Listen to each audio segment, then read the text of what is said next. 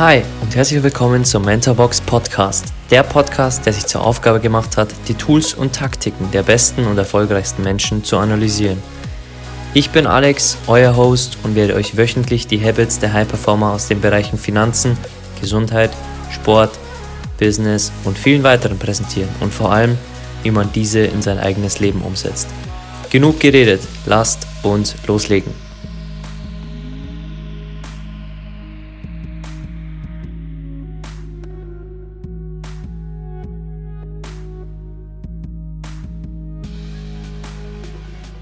Hast du sonst noch irgendwelche anderen Routinen wie Meditieren, Öl ziehen oder ähm, äh, andere Geschichten, die du täglich machst? Also ich hatte im Laufe der Zeit immer wieder Routinen, die mir auch gut getan haben, von Journalen über Meditieren, alles Mögliche.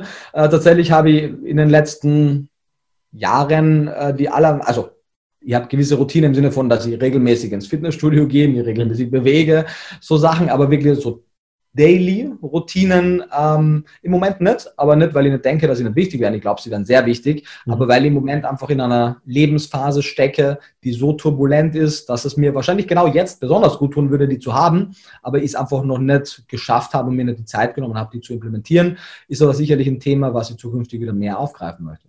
Mhm, mhm. Ja, ist auch eine Antwort, definitiv. Wir leben ja immer in Lebensphasen ähm, ja, also wenn du, glaube ich, mit Motivationscoaches sprichst, die äh, haben wahrscheinlich mehr Routinen als ich. Ja. Letztendlich, ich glaube, es ist wichtig, sowas äh, zu kultivieren. Ich mhm. glaube aber auch, dass es in Ordnung ist, Lebensphasen zu haben, wo man auch nicht zu streng mit sich sein muss. Und wenn man sie nicht hat, auch okay.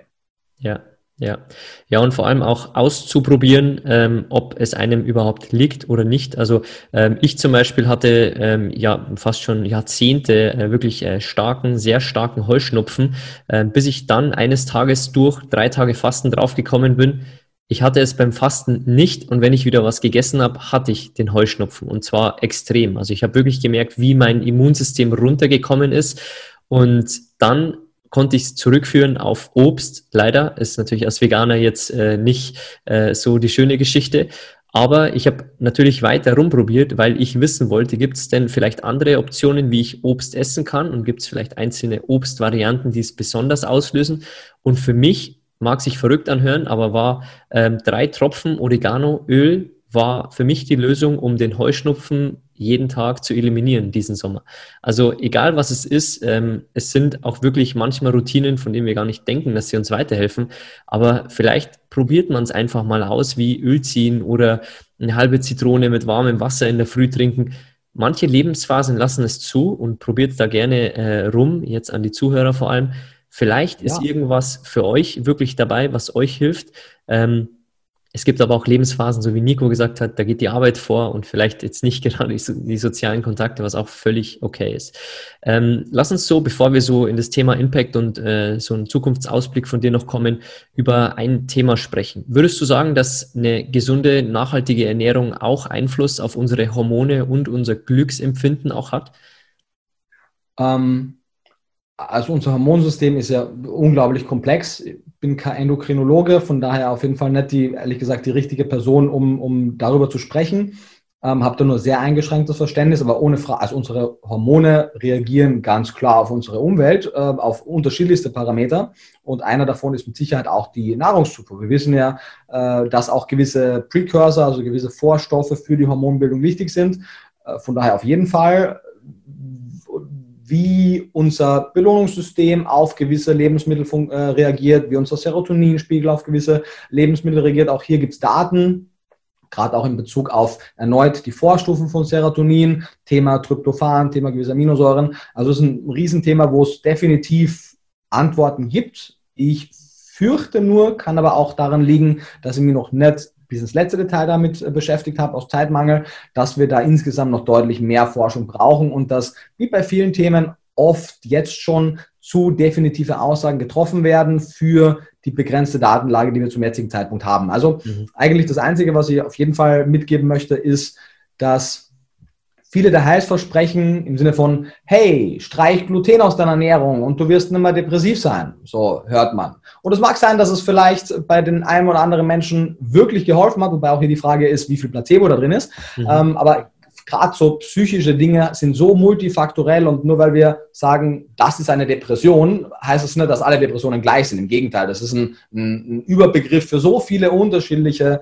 äh, Störungen und die mit Sicherheit haben nicht alle den gleichen Lösungsansatz. Mhm. Das heißt, ohne Frage, man, man hat, wir sehen, dass Omega-3-Fettsäuren äh, wichtig sind, dass sie unterstützend in der Therapie von Depressionen wirken können, dass Vitamin D relevant ist, eine ganze Reihe von Nährstoffen da wichtig ist für die kognitive Leistungsfähigkeit, für das Hormonsystem, wie du sagst. Aber ich würde mir jetzt nicht so weit aus dem Fenster lehnen, weil mir da einfach die Expertise fehlt, zu sagen, hey, du hast dieses Problem, ist das oder supplementiere mhm. das. Mhm. Ja. ja, ist auch spannend zu hören, weil du ja immer sagst, ähm, für dich ist eine vegane, pflanzenbasierte Ernährung die einzige Alternative, aber es macht auch Sinn, wenn man wirklich 80 Prozent wirklich pflanzenbasiert ist und über die letzten 20 Prozent kann man immer streiten. Also du bist kein absoluter Verfechter und jemand, der wirklich äh, sagt 100 Prozent oder gar nicht, sondern du lässt immer die Tür offen und äh, sagst dann auch, zu der Datenlage gibt es noch nicht genug, was wir wissen. Also deswegen ähm, auch die Frage an dich, weil halt viele die Ernährung wirklich gleichsetzen für alle Lebensbereiche, was aber nicht der Fakt ist, weil, wie du sagst, du gehst regelmäßig ins Fitnessstudio, dann kommt noch der Schlaf hinzu, ähm, die sozialen Kontakte. Es gibt ja viele, viele Punkte, die auf unsere Gesundheit wieder zurückkommen. Deswegen, ähm, auch wenn du keine Antwort lieferst, weil du kein Endokrinologe oder irgendwas ähnliches bist, ist es eine Antwort, weil du sagst, die Datenlage ist nicht da und lasst euch nicht für blöd verkaufen, wenn einer sagt, esst weniger Gluten und die Depressionsrate sinkt. Bevor wir so äh, in die Abschlussfragen reinkommen, lass uns so ein bisschen über den Fußabdruck von dir sprechen. Wenn du eine SMS oder WhatsApp oder Mail an jeden Bürger da draußen schicken könntest, egal ob Großeltern oder Kinder, was wären die Worte, die du jedem schicken würdest? Ich dachte, wie du jetzt vom Fußabdruck gesprochen hast, dass du vom CO2-Fußabdruck sprichst, aber der kommt danach. oder? nee, der, der kommt danach, aber der Fußabdruck kann im kleinen Jahr anfangen mit einer Nachricht, die heute, jetzt um äh, zu einer gewissen Uhrzeit bei jedem zu Hause aufploppt. Was würdest du jedem für ein paar Wörter mitgeben, wo man einfach nachdenken kann oder vielleicht ein Leitsatz oder ein Motto von dir, das jeder heute auf seinem Bildschirm hat?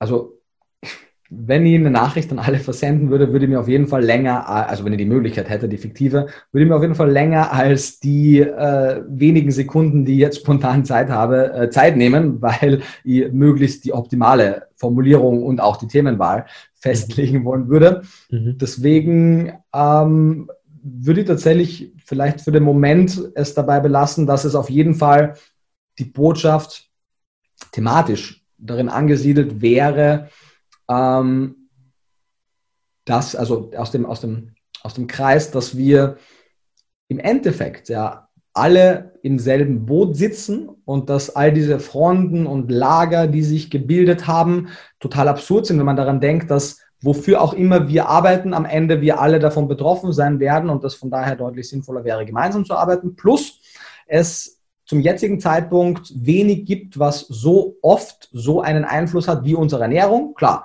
wenn ich denn, was ich nicht, Welthunger bekämpfen möchte, kann ich was spenden, kann vor Ort was tun, ich kann mir Solarpaneele aufs Dach geben. Es gibt unterschiedliche Dinge, die man machen kann. Viele davon erfordern aber extrem viel Zeiteinsatz oder einen gewissen monetären Einsatz und sie liegen oft außerhalb meines Wirkungsbereiches eigentlich. Und mhm. unsere Ernährungsweise, die können wir aber heute, jetzt ändern und jede einzelne Entscheidung, die wir in Bezug auf Essen treffen, was wir morgen im Restaurant bestellen, was wir heute im Einkaufswagen legen, was wir bei der nächsten Firmenfeier mitbringen, all das kann einen direkten Einfluss auf unsere eigene Gesundheit, auf die Gesundheit des Planeten und auf alle seine Bewohner und Bewohnerinnen haben. Und von daher wäre die Kernbotschaft, vielleicht in diesem Aspekt anzufangen und wie auch immer ihr das dann möglichst motivierend formulieren kann, kann ich mir dann mhm. überlegen, wenn ich etwas mehr Zeit habe. Ja, äh, interessante Antwort. Was, äh, wenn wir jetzt so auf deinen Fußabdruck kommen, was ist das, was du hier auf der Welt hinterlassen möchtest mit dem, was du täglich tust und noch tun wirst? Also vielleicht denke ich da zukünftig auch anders darüber, aber ich glaube nicht, dass in 300 Jahren noch irgendjemand äh, im großen Stile sagen wird, hey, Nico, weißt du noch damals, vor 300 Jahren, ähm, mir genügt es vollkommen, wenn ich in meiner Lebzeit einen positiven Einfluss haben kann und wenn generell finde ich auch dieses Also es ist toll, dass wir Vorbilder haben, es ist toll, dass wir zu Menschen aufschauen, es ist auch toll, dass wir auf Menschen aus der Vergangenheit blicken und sie für ihre äh, Taten schätzen. Das ist alles äh, wichtig und super. Ich halt, glaube aber, dass wir in vielen Fällen oft den Personenkult übertreiben und mhm. von daher bin ich generell kein Freund von sehr starken Personenkult. Von daher äh, genügt es mir persönlich vollkommen, wenn ich so wie viele andere an, gemeinsam daran arbeite, dass wir unseren Nachfahren eine Welt hinterlassen, die mindestens so lebenswert ist, wie die ist, die wir jetzt vorgefunden haben, optimalerweise noch deutlich lebenswerter ist und wir nicht auf Kosten zukünftiger Generationen leben. Das heißt, ich hoffe, dass mein Fußabdruck in erster Linie so klein wie möglich sein wird, weil ich so wenig wie möglich Ressourcen verschwenden möchte und so wenig wie möglich in, äh, ja, in das System im negativen Sinne eingreifen möchte, so im Gegenteil vielleicht positiv wirken kann. Ähm, und alles weitere ergibt sich. Mal sehen. Was du, vor zehn Jahren dachte ich, werde ein Hotel auf den Cayman Islands managen. ähm, mal gucken, was ich in zehn Jahren glaube. Ja, ja interessante Antwort. Ähm, wenn du jetzt so ein bisschen, du bist ja, hast ja gesagt, weder Zukunftsforscher noch Hellseher, aber wie sieht für dich eine optimale Welt in 2040 jetzt aus, in 20 Jahren? Wie ernähren wir uns vielleicht und was hat sich verändert zu dem jetzigen Zeitpunkt? Also wird es da Laborfleisch geben? Werden wir jeder eine Pille am Tag nehmen, die uns die wichtigsten Nährstoffe nimmt? Werden wir im Supermarkt vielleicht die nicht mehr die veganen Lebensmittel ausgezeichnet bekommen, sondern eher die nicht veganen Lebensmittel? Also wie siehst du die, die Zukunft der Ernährung so in 15 bis 20 Jahren? Ja, also ich glaube nicht, dass sich in, also es wird sich mit Sicherheit einiges ändern. Ich glaube nicht, dass sich in 15 bis 20 Jahren so viel verändern wird, dass es jetzt eine sehr spannende Zukunftsvision sein wird. Glaube ich, vielleicht eben ja auch. Ich glaube aber, dass wenn wir 50 Jahre vorausschauen, da schon deutlich mehr passieren wird. Ich denke, da ist es deutlich realistischer, dass es breitflächig schon ähm, In-vitro-Fleisch gibt. Ich meine, es gibt eine, eine äh, Veröffentlichung, die sagt, dass im Jahr 2040 über 50 Prozent des äh, weltweit konsumierten Fleisches schon nicht mehr aus dem Tier stammt, sondern aus Pflanzenfleisch oder In-vitro-Fleisch. Mhm. Äh, ich denke, die sind da sehr optimistisch. Das wird vielleicht noch ein bisschen länger dauern, aber es wird der Zeitpunkt auf jeden Fall auftreten, wo der aller, allergrößte Teil des Fleisches nicht mehr vom Tier stammt. Ich denke aber, dass weiterhin Fleisch gegessen wird und Eier und Milch gegessen wird. Ich denke nur, dass der Umweg über das Tier ein Auslaufmodell ist, weil es ökonomisch, ökologisch und ethisch einfach un unsinnig ist. Und deswegen denke ich, dass die zellbasierte Landwirtschaft hier viel verändern wird. Ich denke, dass ab einem gewissen Punkt auch nicht mehr darum geht, ob etwas vegan oder nicht vegan ist, weil es einfach auch die Produkte, die wir heute klassisch als nicht vegan deklarieren würden, einfach nicht mehr mit Leid und ökologischen negativen Folgen einhergehen werden. Das ich gehe davon aus, auch dass die, die Lager sozusagen deutlich näher äh, zusammenrücken werden. Ich denke, dass wir Lebensmittel generell einfach ganz anders produzieren werden, dass wir hoffentlich diese verträumte und auch fälschlich romantisierte Vorstellung der Natur hinter uns lassen und nicht mehr äh, daran festhalten, was haben die Menschen in der Altsteinzeit gegessen, wie könnt ihr möglichst naturverbunden leben im Sinne von, wie kann ich möglichst wenig künstliche Dinge essen, sondern dass wir verstehen, dass Kultur, das, was uns als Mensch ausmacht, das Gegenteil von Natur ist und dass wir unsere Kultur in Einklang natürlich mit der Natur leben, aber dass wir die, die, die krassen kulturellen Leistungen mehr schätzen und auch mehr fördern, und zwar in allen Bereichen. Und dass wir vielleicht auch den Nährstoffbedarf, die Nährstoffbedarfsdeckung zukünftig vom Essen abkoppeln. Dass man sagt, hey, das ist das Lebensmittelangebot, aber egal was du isst, hier sind die Nährstoffe dafür. Oder wir werden vielleicht im alternativen Szenario die Lebensmittel so anreichern, dass sie alles haben. Oder wir werden die Produktionsmethoden so optimieren, dass es auch dann da drin enthalten ist. Ich denke, da gibt es viele Lösungsansätze. Ich bin mir relativ sicher, dass es die Menschen immer essen wollen aus kulinarischen und aus sozialen äh, Gesichtspunkten und dass es nicht das Szenario geben wird, wo wir eine Pille schlucken und dann war es das für den Tag. Das könnte höchstens zukünftig zusätzlich zur Nährstoffbedarfsdeckung beitragen. Mhm.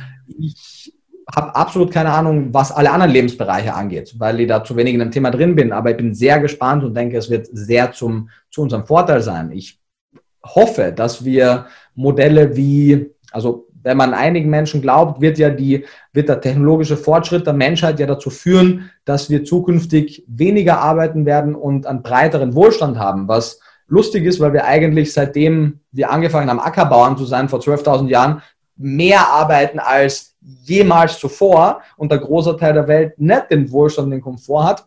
Mhm. Ich hoffe, dass wir zukünftig ähm, so effizient und, und ökologisch im Einklang mit der Natur Nahrungsmittel produzieren können, dass es keine Nahrungsmittelknappheit irgendwo auf der Welt gibt, dass wir die Lebensmittelverschwendung äh, optimieren und beziehungsweise gegen Null reduzieren, dass wir Kreisläufe schaffen, dass wir keinen langfristig also keinen langfristigen Müll produzieren, sondern äh, Verpackungen so bauen, dass sie kompostierbar sind oder zumindest irgendwie anders verwertbar sind.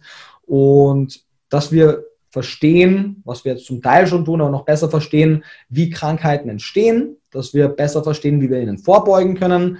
Ähm, ich denke und hoffe, dass das große Thema der Gentechnik, was ja in den Köpfen der meisten Menschen so Gentechnik ist gleich Monsanto, ist gleich der Teufel.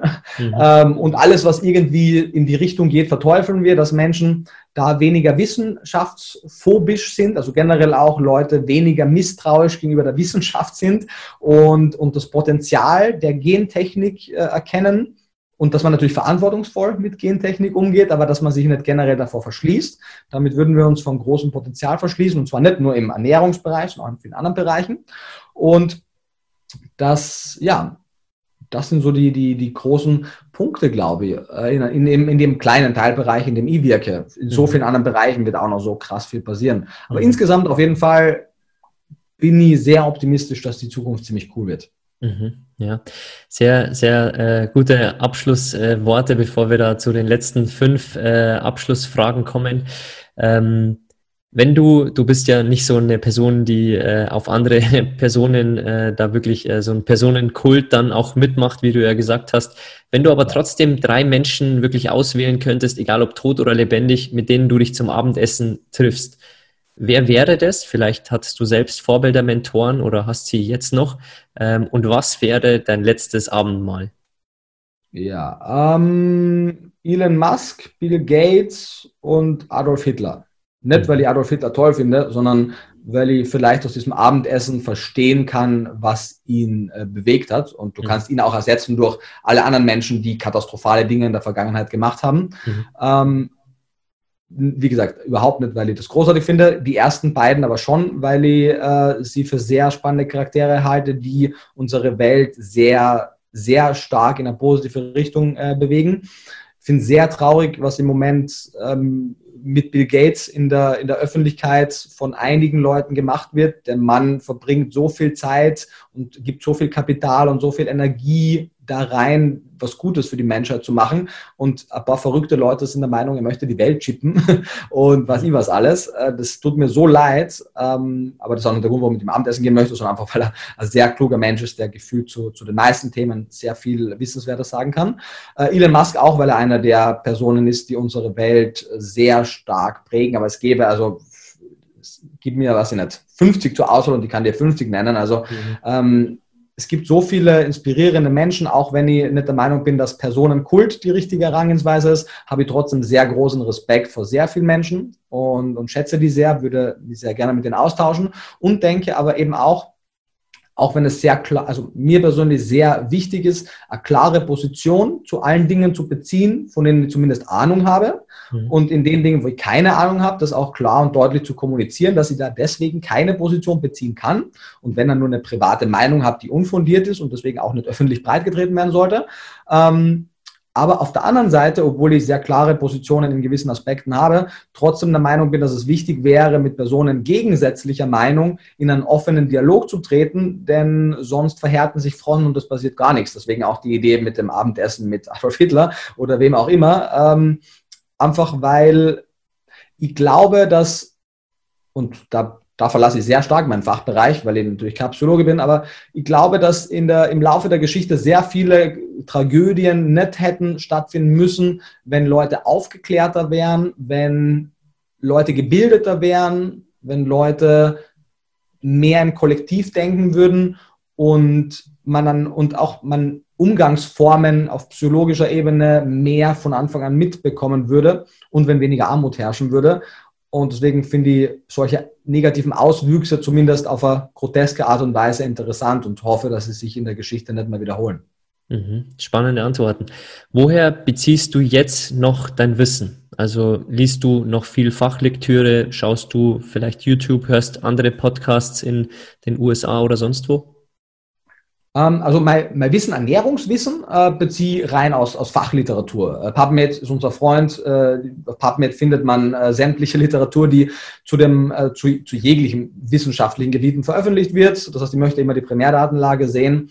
Äh, ich lese natürlich viele Grundlagenwerke, wobei da die meisten ist übertrieben, aber sehr viele schon durch habe, äh, weiter aber natürlich die lese. Ich lese auch manchmal etwas populärere ernährungswissenschaftliche Veröffentlichungen, einfach damit ich auch äh, sehe, wie andere Autoren äh, komplexe Sachverhalte in die breite Bevölkerung tragen. Ähm, und ich tausche mich einfach sehr viel auch mit, mit Kollegen aus und versuche mir, mir da auch andere Standpunkte anzuhören. Ähm, all die anderen Medien, die du genannt hast, ähm, also ich gucke mir auch ein paar YouTube-Kanäle an, allerdings weniger weil ich da, also es gibt mit Sicherheit auch ein paar, die fachlich sehr gut sind und von denen ich auch was lernen kann. Aber die meisten Ernährungskanäle sind, bewegen sich auf einem Niveau, dass man, dass die Informationen für die Allgemeinheit aufbereiten, die mir alle schon äh, bewusst sind. Trotzdem gucke ich meine davon, weil ich es interessant finde, wie sie Dinge aufbereiten und viele von denen einfach cool finde. Ähm, aber und Podcast, Ernährungspodcasts habe ich, glaube ich, noch kann, gehört. Gibt Sicherheit auch ein, zwei, die cool sind, aber keinen. Aber trotzdem gucke ich mir ganz viele YouTube-Kanäle an und höre mir zumindest ein paar Podcasts an, die jetzt voll fachfremd sind. Also das ist dann eher äh, mein, mein privates Vergnügen in anderen Bereichen, die mich interessieren. Ich habe ja äh, neben Ernährung auch noch so die ein oder andere Sache, die mir auch was bedeutet. Mhm. Äh, von daher ist, ist das eher was, was, was Privates. Aber Ernährungsinformationen versuche ich immer aus der direkten Quelle zu bekommen. Mhm. Was sind so die Sachen, wo äh, du neben der Ernährung und neben anderen Dingen jetzt äh, vielleicht Hobbys hast oder Interessen hast? Ja, also du hast ja das äh, Musikprojekt kurz angesprochen. Ich bin einfach per, per se ein großer, großer Freund von, von, von vielen darstellenden Künsten im, im, ganz großen Stil. Ich finde Kunst per se großartig. Also das heißt jetzt, äh, ich interessiere mich sehr für, für, für die Malerei, interessiere mich sehr für Musik, habe früher auch äh, so ein bisschen als Musikjournalist äh, nebenbei gearbeitet, habe auch ganz, ganz viele äh, Musiker und, und, und Künstler in meinem Freundeskreis, weil ich es einfach sehr äh, spannend finde und wollte das eben mit veganem Fokus auch fördern, daher auch das vegane Musikprojekt, was jetzt durch Corona ein bisschen ins Stehen gekommen ist, aber definitiv noch weitergehen wird. Ähm, das heißt, ich verbringe weiterhin, wann immer ich Zeit habe, Zeit damit, neue ähm, Albenveröffentlichungen zu hören, auch über Musik zu lesen, was die Theorie dahinter angeht, ähm, mir Kunst anzugucken, finde ich, find ich sehr spannend und mich mit den Künstlern darüber zu unterhalten.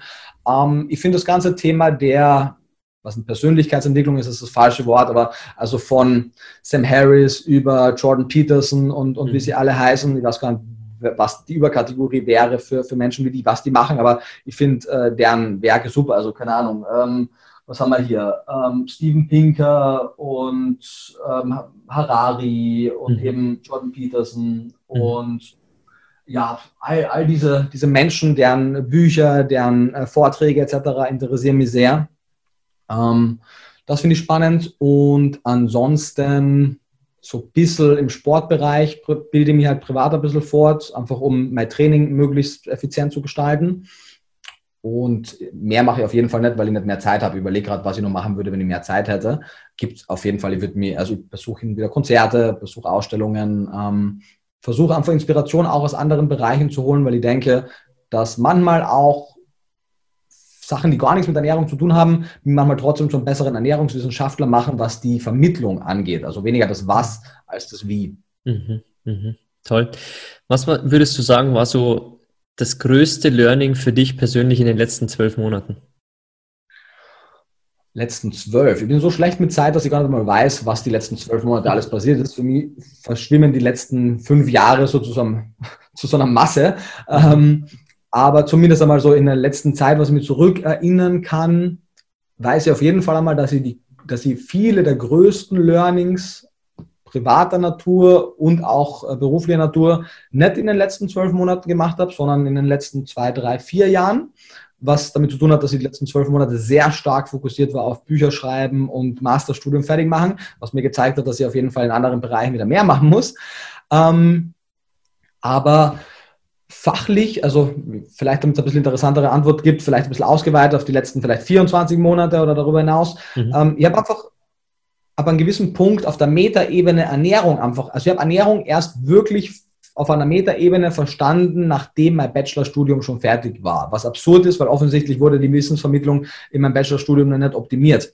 Ähm, und zumindest einmal im, im, im zu sagen, dass ich alles verstehe, ist noch natürlich völlig, völlig falsch. Aber in den Grundlagen zu verstehen, wie Ernährung funktioniert und was eben nicht evidenzbasierte Ernährungsinformation ist, die in der Bevölkerung herrscht, war ein riesiges Learning, was meine persönliche Einstellung zum Thema Essen auch entspannt hat und einfach auf ein sicheres Fundament gestellt hat.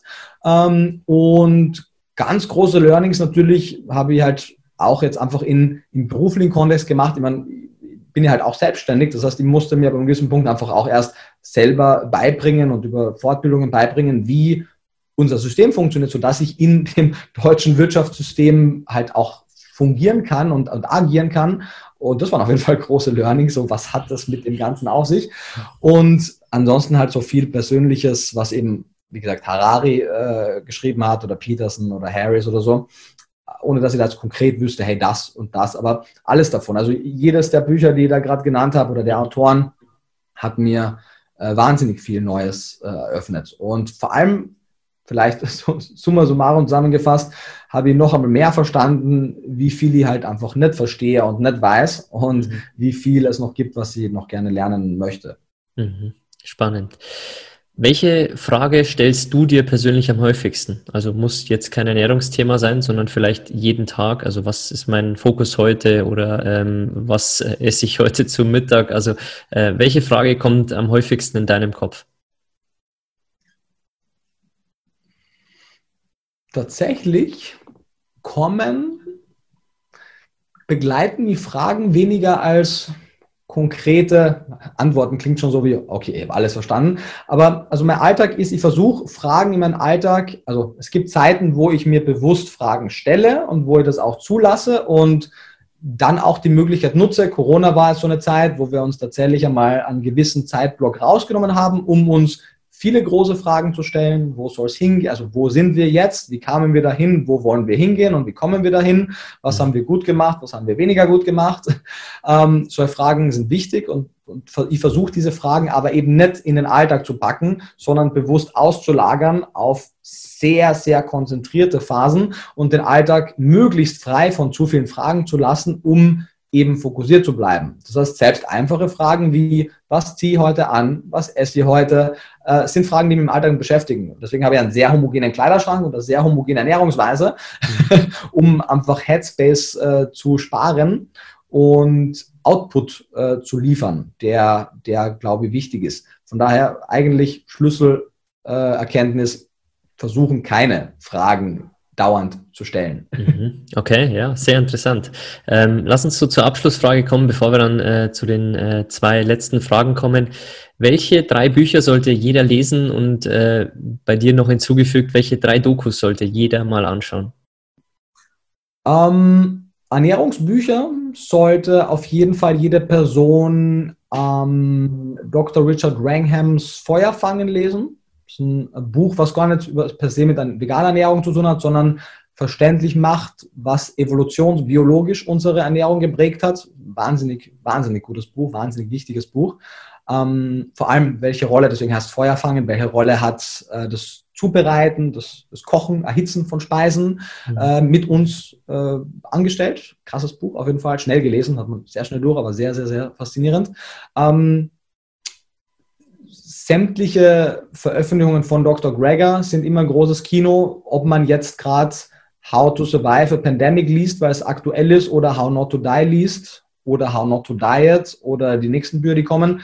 Ähm, kommt so ein bisschen darauf an, was man gerade, was gerade wichtiger ist. So, wie kann ich chronischen Erkrankungen vorbeugen? Wie kann ich Pandemie-Risiko reduzieren? Oder wie kann ich evidenzbasiert Gewicht, mein Gewicht optimieren, ohne zu hungern. Ähm, einfach, also warum vor allem auch Gregor genannt wird, weil er nicht der Einzige, bei weitem nicht der Einzige ist, aber eine der Menschen ist, die Bücher so schreiben, wie ich finde, wie Wissenschaftsbücher geschrieben werden sollten. Sie sind für Laien verständlich, sie sind trotzdem evidenzbasiert, sie haben krasses, dickes Quellenverzeichnis, die Sätze sind direkt hinterlegt mit den Quellen, sodass ich nachgucken kann, wo kommt das her. Ähm, sie sind lustig, sie, haben, sie erzählen sehr oft eine Story, ähm, also lustig, es ist keine Komödie, aber es sind auf jeden Fall, er hat einen gewissen Witz beim Schreiben. Mhm. Ähm, und wenn man Gregor regelmäßig liest oder auch seine Videos anguckt, dann kriegt man einen gewissen Anspruch an, an wissenschaftliche Texte, den, den jede Person haben sollte. Und als drittes vielleicht alles, was Harari geschrieben hat, also Yuval Noah ja. Harari, ja. Ähm, kurze Geschichte der Menschheit, Homo Deus und so weiter, einfach weil es uns auch erneut das Bild öffnet, wo kommen wir her und wo gehen wir hin und was ist am Weg dorthin wichtig zu wissen. Ähm, das wären so drei wichtige Bücher. Aber erneut, wie auch bei den, welche Personen würde ich gerne treffen, selbes Ding mit den Büchern, gäbe es auf jeden Fall viele. Ich weiß nicht, ja. Man, ja, man sieht ein bisschen im Hintergrund, also ich mag ja. Bücher. Sehr viele ja. Bücher. ja. Hinter mir wäre normal auch ein riesiges Bücherregal, aber die sind schon alle in Kisten, weil es ja morgen äh, äh ohne Wohnung, ohne Auto äh, in ein neues Leben äh, weitergeht. Wir sprechen das jetzt gerade Mitte September auf. Ähm, lass uns äh, zu den drei Dokus noch kommen. Gibt es so ähm, welche, irgendwelche Dokus, was du jedem empfehlen kannst? Auch gerne Einsteiger-Dokus? Ja, du ganz ehrlich, ähm, also es gibt viele Dokus, die gut gemacht sind. Ich tue mit Dokus immer schwer, das liegt aber auch ein bisschen an meinem, an meinem Anspruch an Inhalte damit eine Doku halbwegs interessant ist für die Zuschauer und auch für Nichtwissenschaftler, muss man natürlich viele Sachverhalte so abstrahieren, dass sie äh, grenzwertig richtig sind. Man muss sehr viele Dinge auslassen, die eine, eine, eine redliche Betrachtung eigentlich ausmachen würden, weil es sonst einfach zu langatmig ist. Und ich denke, Dokus sind coole Möglichkeiten und Tools, um Leute zu informieren auf einer sehr oberflächlichen Ebene, sind noch besser geeignet, um Leute zu motivieren. Sie sollten aber nicht die letzte Informationsquelle sein. Das heißt, so gut wie alle veganen Dokus, viele davon sind sehr gut gemacht und, und können Leute wirklich einfach auf der emotionalen Ebene für das Thema begeistern. Aber sie liefern zum Teil, zum Teil falsche Informationen, sie lassen zum Teil wichtige Infos weg und deswegen ähm, gibt's, also wenn jemand sagt, hey Nico, welche Doku soll ich angucken, um alles über Veganismus zu wissen oder auch nur das Wichtigste zu wissen, gibt es keine. Ähm, so was so Game Changers waren, war, eine, war eine sehr gut gemachte Doku, die sehr viele wichtige Dinge anspricht, aber nicht frei von Kritik ist. What the Health fand ich gut gemacht, ist bei weitem nicht frei von Kritik. Ähm, Gabelstadt Skalpell ist jetzt schon sehr alt, aber auch gut gemacht, bei weitem nicht frei von Kritik. Äh, Cowspiracy, gute Doku, nicht frei von Kritik. Äh, End of Meat, gute Doku, nicht frei von Kritik. Deswegen, mhm. aber ich bin da auch echt ein undankbarer Zuschauer, weil ich das Ganze halt nicht, also ich, ich beurteile das als Wissenschaftler, der halt sehr darauf versteift ist, dass es Hand und Fuß haben muss. Und von daher ähm, bin ich dann jetzt die richtige Person, glaube ich, für, mhm. für das Thema. Mhm. Ähm, lass uns zur vorletzten Frage kommen. Welchen Mentor oder welchen Mensch äh, würdest du gerne mal analysiert haben? Also sollen wir hier mal analysieren? Äh, die beiden, die du angesprochen hast, Bill Gates und äh, Elon Musk, haben wir hier schon äh, wirklich analysiert, also mal ihre Geschichte erzählt, ähm, ihre Learnings besprochen und auch die Punkte, wie man wirklich ins eigene Leben dann umsetzen kann. Gibt es jetzt noch einen, den du sagst, dass du mal richtig Interesse hättest, dass wir den analysieren? Oder würde dir da spontan wie einfallen? Wie, wie genau sind eure Analysen aufgebaut? Also was kriegt man da als Hörer mit? Also ich, ich würde sagen, es ist ein neumoderner Geschichtsunterricht. Also ich äh, analysiere äh, alles, was über die Personen irgendwie zu kriegen ist. Also egal ob Dokus, Filme, äh, Biografien. Und ich versuche zu entschlüsseln, was die Personen dorthin gebracht hat, also auch äh, Skills, wie du gesagt hast, äh, Nein zu sagen, äh, wirklich the power of now, also ihm jetzt zu sein, ähm, auch vieles, das du gesagt hast, könnte man jetzt dort sagen. Und vor allem der wichtigste Punkt, weil das ist die Theorie, also die Learnings aus deren Leben, dann wirklich auch die Punkte, die man ins eigene Leben dann umsetzen kann, wie man wirklich die ersten Steps machen kann, beispielsweise im Thema Nein sagen. Also wie fängt man da an und wie kann man jetzt einfach mal Nein zu Dingen sagen, dass man die dann wirklich ins eigene Leben bringt. Also wir gehen da schon äh, ziemlich tief rein. Wir erzählen Geschichte, die Learnings daraus und wie man die quasi ins eigene Leben dann wirklich äh, umgesetzt bekommt. Mm, also ich glaube, die Personen, die für so ein Format am, am interessantesten sind und am meisten Learnings bieten, sind vielleicht nicht unbedingt die Personen, deren Erbe oder deren Output ich zwangsweise am, am krassesten finde. Mhm. Ähm, deswegen, also ich glaube zum Beispiel, ich habe auch zum Beispiel die Biografie von Steve Jobs gelesen, mir auch die Dokus zu ihm angesehen. Ähm, das war eine Person, wo ich sehr viel von der Person lernen konnte, ohne dass sie jetzt, also ich mag Apple-Produkte, Apple-Produkte sind gute Produkte, aber sie sind natürlich auch nach meinem eingeschränkten Verständnis nicht wahnsinnig äh, freundlich produziert und nachhaltig produziert, aber Steve Jobs als Person ist halt einfach, bietet sehr viel. Also von daher, wenn ihr Steve Jobs noch nicht gemacht habt, äh, wäre das mein, mein Wunsch. Habt ihr den schon gemacht? Ja, haben wir schon. Das war die erste Folge. Ah. ist aber auch naheliegend. Ähm, Bill Gates und Elon Musk habt ihr auch beide schon gemacht? Ja, genau. Ja. ja. Das sind natürlich auch die Klassiker, die sind auch echt nachvollziehbar. Ähm, ja. Ich finde auch, also all diese Personen, also so jetzt ein Harari zum Beispiel, ich könnte mir vorstellen, dass da vielleicht, also der hat halt krasse Werke geliefert, ich weiß aber nicht, wie viel man von der Person mitnehmen kann und wie viel man da überhaupt findet. Deswegen mhm. sind so eben all diese Autoren, die ich schätze, vielleicht nicht unbedingt die spannendsten. Ähm, ich finde, glaube ich, ähm, Joe Rogan eine interessante Person, mhm. was mhm. ihr den wahrscheinlich noch nicht gemacht habt, weil, Nein. oder? Nee. Genau. Den finde ich halt insofern interessant, weil, weil der halt einen sehr starken, ich bin da nicht im Detail in seiner Vita drin, aber nach dem, was ich bis jetzt gesehen habe, einen sehr starken Wechsel in seiner Vita hatte. Der war ja meines Wissens Comedian, äh, Stand-up-Comedian oder ähnliches, mhm. sehr lange Zeit und wurde dann irgendwie zum erfolgreichsten Podcaster der Welt. Mhm. Wenn ihr jetzt niemanden übersehen habt. Vielleicht ist er auch, ist auch nicht, aber ich glaube, sein Podcast ist der erfolgreichste der Welt. Zumindest ist es auf jeden Fall ein Podcast, wo er die unterschiedlichsten Menschen äh, vereint und vor allem auch dauernd Leute einlädt, wo er, wo er nicht wirklich im Fachbereich drin ist. Dass er muss sich da offensichtlich äh, krass vorbereiten. Oder auf der anderen Seite auch, er spricht auch mit vielen Leuten, die krasse Genies sind in gewissen Bereichen mhm. über, über, über andere Dinge. Mhm. Also, ähm, und der Joe Rogan, wenn man den einfach hört, wie Joe Rogan vor 20 Jahren war, einfach nur, wenn du ihn, der wurde aber, es gibt so einen Punkt, vor, ich weiß es gar nicht, wie viele Jahren oder wie, vom Jahrzehnt oder länger, so irgendwann wurde Joe Rogan Joe Rogan. Der war vor, vor 25 Jahren war er noch nicht Joe Rogan, zumindest mhm. nicht der, der heute ist. Das heißt, das ist eine, er hat auch allein physisch schon eine krasse Transformation gemacht und mit Sicherheit aber auch, weil seine ganze Mimik und Gestik und alles ganz anders ist, ähm, da einfach sehr viel verändert und ich könnte mir vorstellen, dass man, dass man da auch äh, viel lernen kann. Vor allem auch, der hat auch viele interessante Interessen, die vielleicht ein bisschen, also hat auch weirde Interessen. Mhm. Ähm, genau, ich glaube, der, der gibt viel, viel her. Mhm, interessant. Okay. Bevor ich zur Abschlussfrage komme, Nico, möchte ich dich kurz anerkennen, wirklich für das, was du voranbringst, jetzt schon in deinem jungen Alter, ähm, für die Werke, die du äh, rausgebracht hast, für die Seminare, die du gibst und wirklich auch die Vorträge, ähm, wo du Menschen einfach inspirierst und mit leichten Tipps wirklich ähm, zeigst, dass eine vegane oder pflanzliche Ernährung wirklich auch leicht umgesetzt werden kann.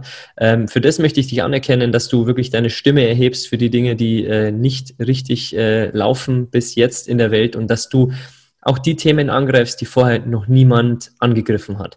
Lass uns so zur Abschlussfrage kommen. Was bedeutet für dich ein erfolgreiches Leben?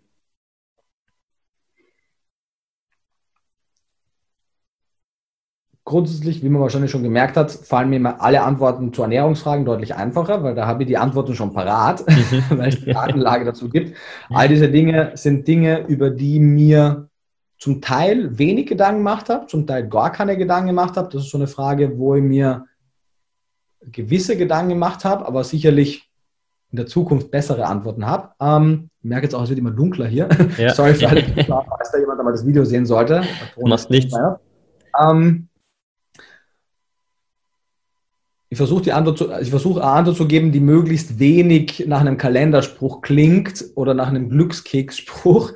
Ähm, ich für meinen Teil bin auf jeden Fall aufgewachsen in einem, in einem Glauben, dass sich ein erfolgreiches Leben auf jeden Fall in erster Linie auf Dinge bezieht, die man nach außen hin herzeigen kann, die anderen Leuten auch deutlich machen, dass man erfolgreich ist. Mhm. Und das sind nimmer die Dinge, die ich mittlerweile verfolge. Also, wenn ich mein früheres Ich, wenn das gesehen hätte, dass ich jetzt auch irgendwie in den nächsten Monaten alles, was ich hier besitze, versteigere und, und die Gewinne daraus spende und dann sozusagen kaum noch Dinge besitze ähm, und auch niemals in meinem Leben irgendwie, oder sage niemals nie, aber zumindest bis jetzt und auch in absehbarer Zeit irgendwelche Statussymbole besitzen möchte, ähm, hätte das, das glaube ich, mein damaliges Ich nicht gesehen. Das heißt, äh, ich bin auf jeden Fall davon sehr weit weg. Mhm. Ich viele Dinge, von denen ich damals dachte, die ich unbedingt brauche, brauche ich heute auch nicht mehr. Mhm.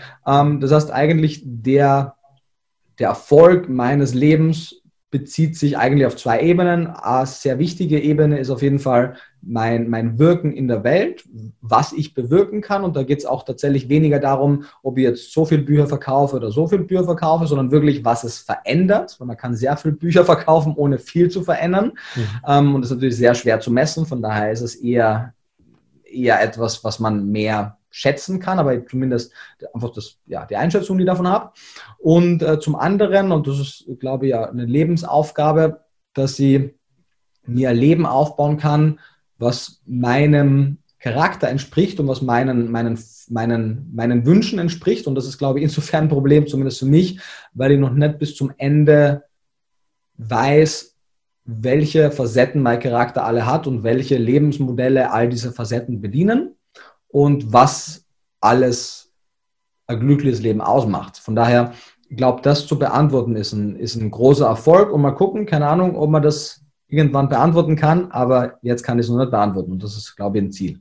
Ja, ähm, sehr tolle Abschlussworte. Ähm, danke für deine Zeit hier. Ähm, lass den Zuschauern noch äh, ein paar Dinge da, wo sie dich finden können. Also wir werden auf jeden Fall ähm, deinen YouTube-Kanal verlinken, dein Instagram verlinken, äh, deine Website verlinken. Gibt es sonst noch Profile, wo dich die Zuschauer oder Zuhörer finden können?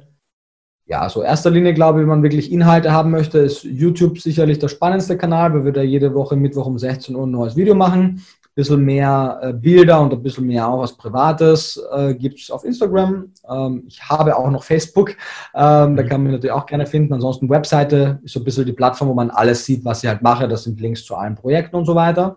Da sieht man, wo ich auf Tour bin, welche Bücher wir geschrieben haben und so weiter. Ähm, du ansonsten, wir haben ein kostenloses E-Book, was man sich, also was jetzt neu rauskommt, aber bis der Podcast rauskommt, ziemlich sicher schon online ist, wo man mhm. äh, einen guten Überblick über alle YouTube-Videos zu den verschiedenen Themengebieten kriegt und auch viel Informationen äh, für die kostenlos. Das kann man sich gerne angucken. Und ja, mehr machen wir nicht. Ich mache keinen TikTok, habe nicht vor, das in absehbarer Zeit zu machen. Mhm. Ähm, Genau, bis jetzt aktuell findet man mich noch in Berlin. Äh, wir werden aller Wahrscheinlichkeit nach in Zukunft etwas äh, mehr unterwegs sein und weniger einen fixen äh, Wohnort haben in der nächsten Zeit. Mhm. Von daher mal gucken, was passiert. Mhm. Aber genau, also sehen wird man mich auf jeden Fall weiterhin auf den Bühnen, ja. ein bisschen im TV und viel auf YouTube. Mhm. Spannend. Ähm, danke, Nico, für deine Zeit. Äh, ich äh, äh bin begeistert von deinen Antworten, auch äh, fernab der Ernährungswissenschaft. Ähm, Danke für all die tollen Antworten, für die Zeit und äh, ich hoffe, dass wir uns live und in Farbe irgendwann äh, die nächsten Monate vielleicht irgendwo auf der Welt auch sehen werden. Sehr gerne. Wenn du in der Nähe bist, sag Bescheid. Danke dir. Alles klar, wunderbar. Danke für die Einladung. Hat mich sehr gefreut. Ja, gerne.